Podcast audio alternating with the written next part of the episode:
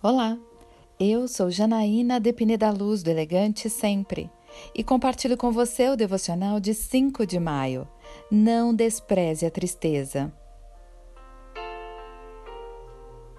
É melhor ir a uma casa onde há luto do que a uma casa em festa, pois a morte é o destino de todos.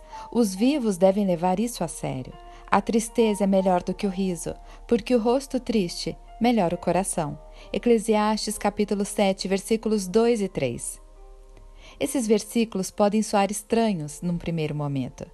Seria melhor o luto e a tristeza do que a alegria? Mas vamos lembrar que Eclesiastes é um livro sobre sabedoria, o conhecimento que vem do próprio Deus. O autor, o rei Salomão, chama a nossa atenção para a importância de estarmos atentos para a realidade e não nos deixarmos iludir.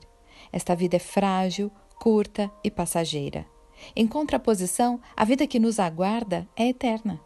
Conscientes disso, podemos chegar à conclusão do autor de Eclesiastes: de tudo o que se tem ouvido, o fim é: teme a Deus e guarda os seus mandamentos, porque isso é o dever de todo homem. Eclesiastes 12, 13. Podemos também concordar com o autor do Salmo 39, quando declara: na verdade, todo homem anda numa vã aparência, na verdade, em vão se inquietam. Amontoam riquezas e não sabem quem as levará. Agora, pois, Senhor, que espero eu? A minha esperança está em ti. Salmo 39. Quando você se sentir triste, que você se lembre que é melhor estar na dor com o Senhor do que na alegria sem ti. Eu quero orar com você.